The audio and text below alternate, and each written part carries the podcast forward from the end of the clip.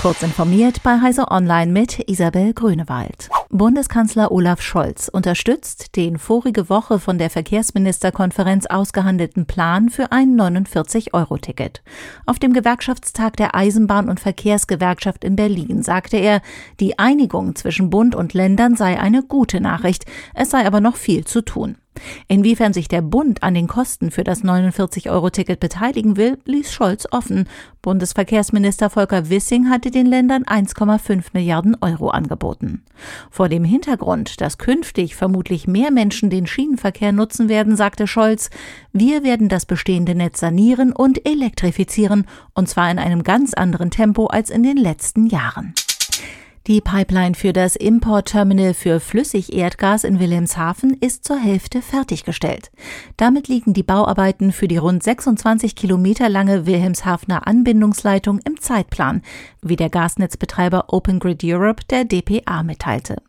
Ab dem 21. Dezember soll Flüssigerdgas über das Terminal angelandet werden.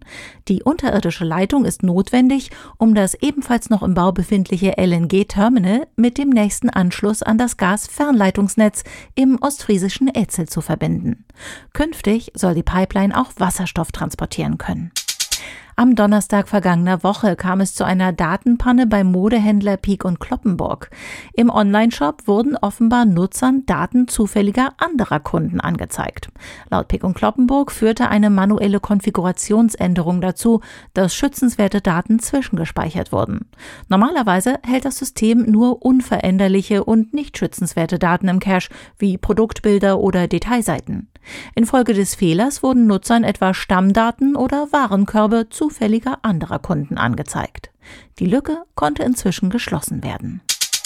Das vor zwei Jahren eingestürzte Arecibo-Teleskop wird nicht wieder aufgebaut. Das geht aus einer Mitteilung der National Science Foundation hervor, die das Observatorium betrieben hat.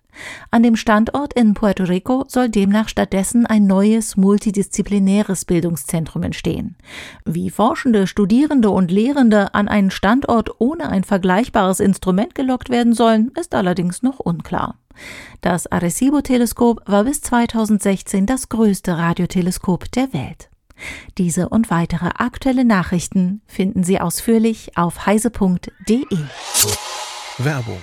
An die Tastatur, fertig, los. Bewirb dich jetzt für ein duales Studium in der BDBOS Telekommunikation für die Bundesbehörden. Bei uns bekommst du dein rundum sorglos Paket. Monatliches Studienentgelt, IT-Ausstattung, sinnstiftende Tätigkeit, Aussicht auf unbefristete Übernahme und vieles mehr. Klingt unmöglich, ist es aber nicht. Mehr Informationen findest du unter www.bdbos.de